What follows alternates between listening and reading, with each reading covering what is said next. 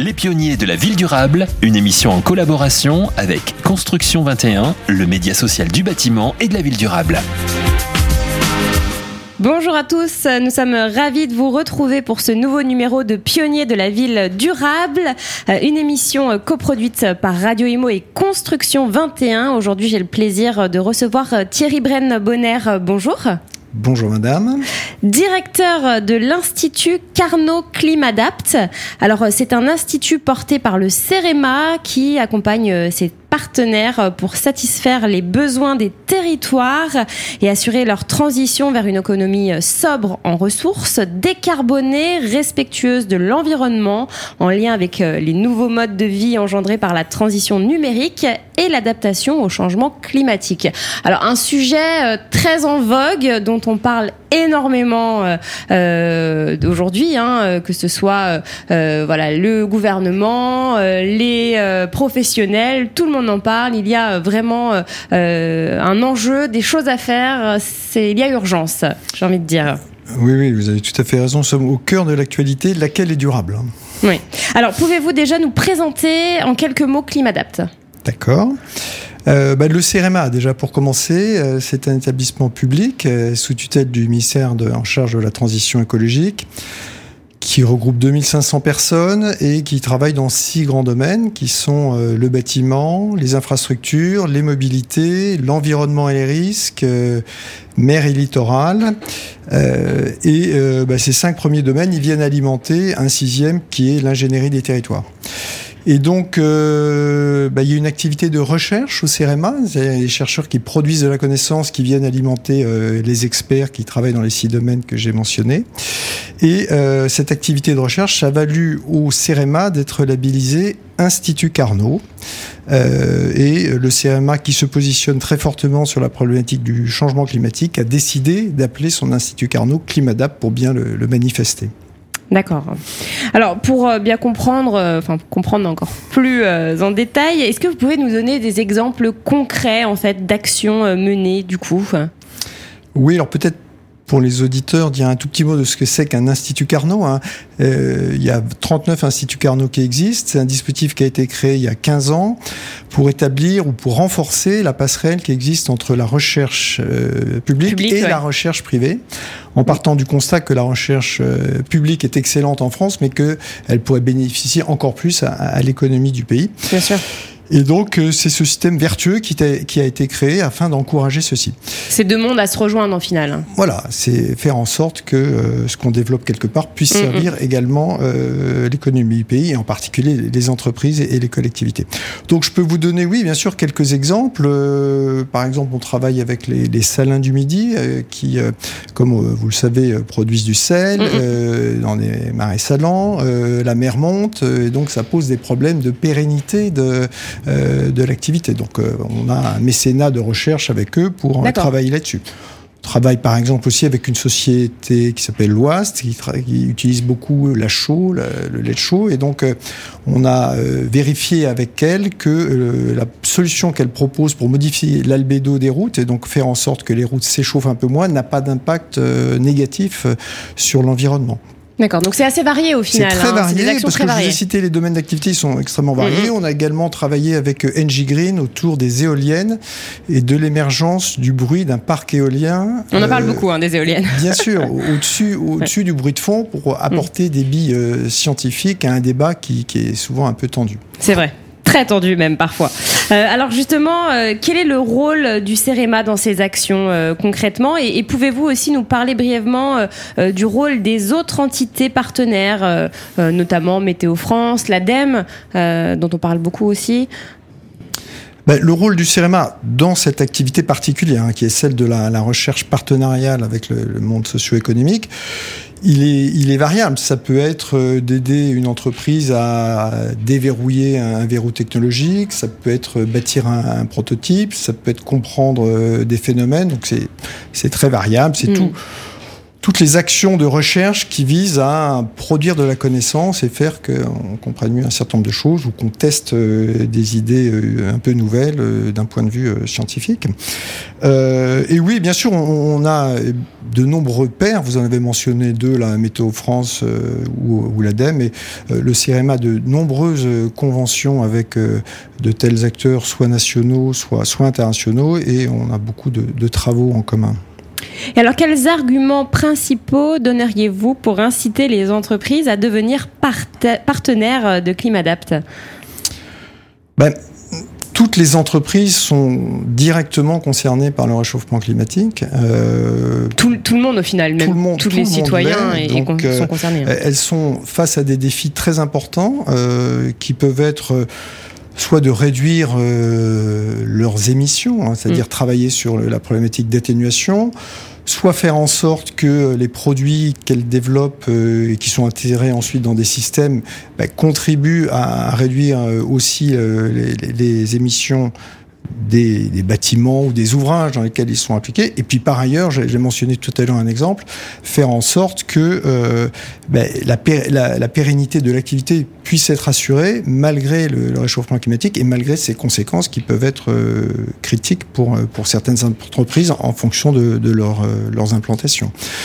Et donc euh, elles se tournent vers nous pour euh, les aider à travailler sur euh, l'ensemble de ces volets-là et préparer leur avenir en, anticipant ce que seront à la fois les conséquences et puis les évolutions réglementaires et notamment les lois, les lois de transition.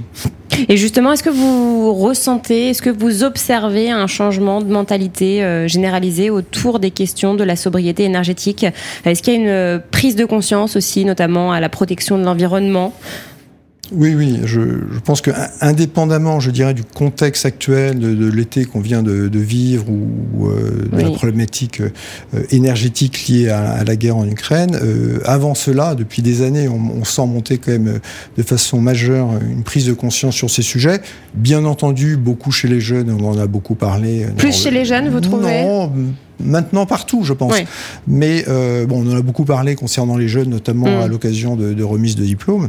Mais euh, non, globalement, tout le monde est très conscient des enjeux. maintenant, c'est difficile de pas les voir. C'est difficile de pas les voir, absolument. Alors après, euh, bon, c'est pas toujours très facile de, de, complètement transformer sa manière de vivre, mais, mais c'est bien ça, c'est bien ça l'enjeu. Et alors, Qu'est-ce que vous recommandez justement pour accélérer cette prise de conscience, pour euh, éveiller encore plus euh, les consciences? Oh, il y, a, beaucoup de choses qui sont très bien faites et que vous connaissez sans doute et qui sont certainement un, premier pas vers ça. C'est par exemple euh, faire une, fresque du climat. Je pense que vous, connaissez. Il y a des ateliers de, l'adaptation. Euh, Jean Jouzel, qui d'ailleurs est le, le, président de notre euh, comité d'orientation stratégique, à la demande de la ministre de la Recherche, a rédigé un rapport collectivement, mais enfin, il présidait le groupe de travail sur comment prendre en compte ces problématiques dans les cursus euh, universitaires, enfin, dans les cursus euh, euh, d'études supérieures. Euh, donc voilà, la, la, vaccination sur ces sujets, le transfert de connaissances, la prise de conscience est, est vraiment en marche partout. Donc voilà, c'est quelques exemples, mais je considère que ça, ça, évolue bien. Alors, ce qu'il faut, c'est effectivement, il y, a, il y, a, quand même beaucoup de désinformation autour de mm. ça, bien entendu. C'est un peu. Par exemple. Il y a beaucoup de fake news, il y a encore quelques climato-sceptiques. Euh, voilà. il y en a de moins en moins. Il y en a de moins en moins, mais voilà. C'est dur de, de le rester, en tout cas. Il faut leur petite musique néanmoins. Voilà. Donc il faut aussi, euh, et ça fait partie de, de l'esprit critique qu'il faut développer euh, mm. partout, en commençant par chez les plus jeunes, être capacité de, de veiller à pas se faire trop euh, pas, écouter trop ce, genre de message. Alors on parle beaucoup de, la construction hein, en France notamment puisque je crois que ça représente 40% euh, mmh. des gaz à effet de serre euh, en moyenne. Que pensez-vous justement de l'évolution du secteur de la construction en France? En fait, c'est 40% plutôt de l'énergie pour, pour ce qui est des émissions de gaz à effet de serre, c'est plutôt un, peu inférieur. Mais euh, bah, C'est une évolution qui est, qui est assez spectaculaire. Hein. Je pense mm. notamment la, la, à la RE 2020, donc la mm. nouvelle réglementation environnementale. En vigueur depuis le 1er janvier. Qui est en euh. vigueur. Euh, bon, je pense que là, si on regarde un peu nos pairs européens ou internationaux, la France a, a, quand même fait un pas assez considérable, notamment en incluant la problématique carbone. Mm.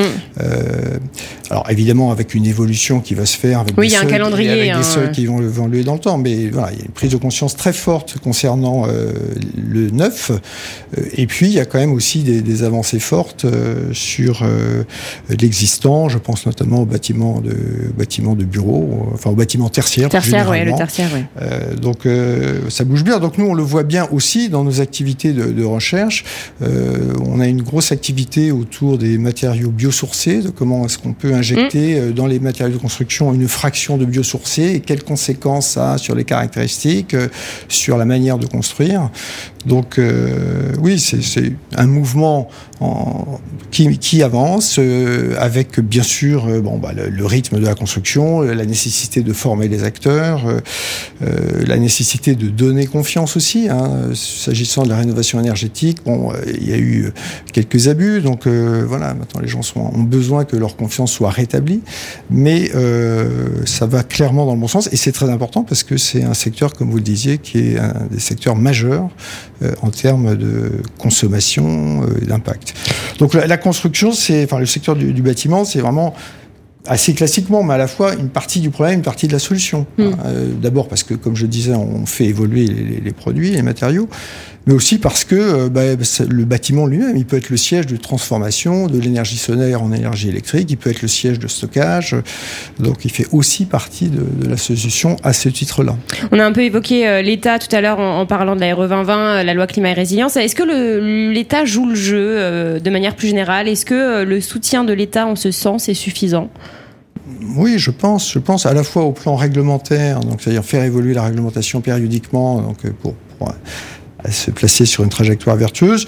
Et puis en matière d'accompagnement des travaux euh, de rénovation énergétique, avec euh, le souhait de clarifier un peu et de simplifier un petit peu la, lisibilité des divers systèmes d'aide, euh, oui, je pense. Et alors, quels sont les leviers de développement pour Climadapt à l'avenir? Comment vous voyez le futur de l'Institut et quelles sont vos ambitions?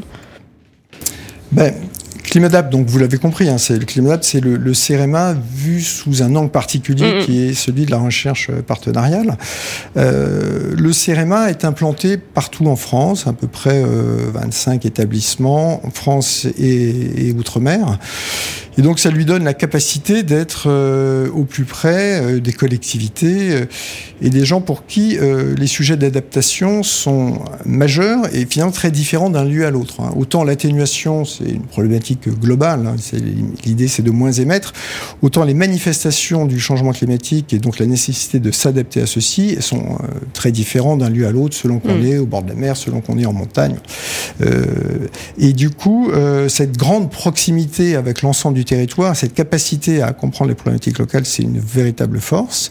Et euh, par ailleurs, tous ces acteurs, euh, élus locaux, euh, collectivités, sont très désireux euh, bah, que l'économie, néanmoins, sur leur territoire, se maintienne, veulent travailler sur l'attractivité de leur territoire, veulent, veulent réindustrialiser de façon aussi décarbonée que possible. Et donc le CRMA, qui est en contact euh, permanent avec ces deux mondes, collectivité et entreprise, il est vraiment en situation de jouer le rôle d'interface et de faciliter le dialogue, disons, entre des collectivités qui ont le désir de bah, d'innover, de travailler sur leurs problématiques, et des entreprises qui développent des solutions et qui sont des désireuse de, les tester euh, localement. Merci infiniment Thierry Brenbonner. Je vous remercie beaucoup. Les pionniers de la ville durable, une émission en collaboration avec Construction 21, le média social du bâtiment et de la ville durable.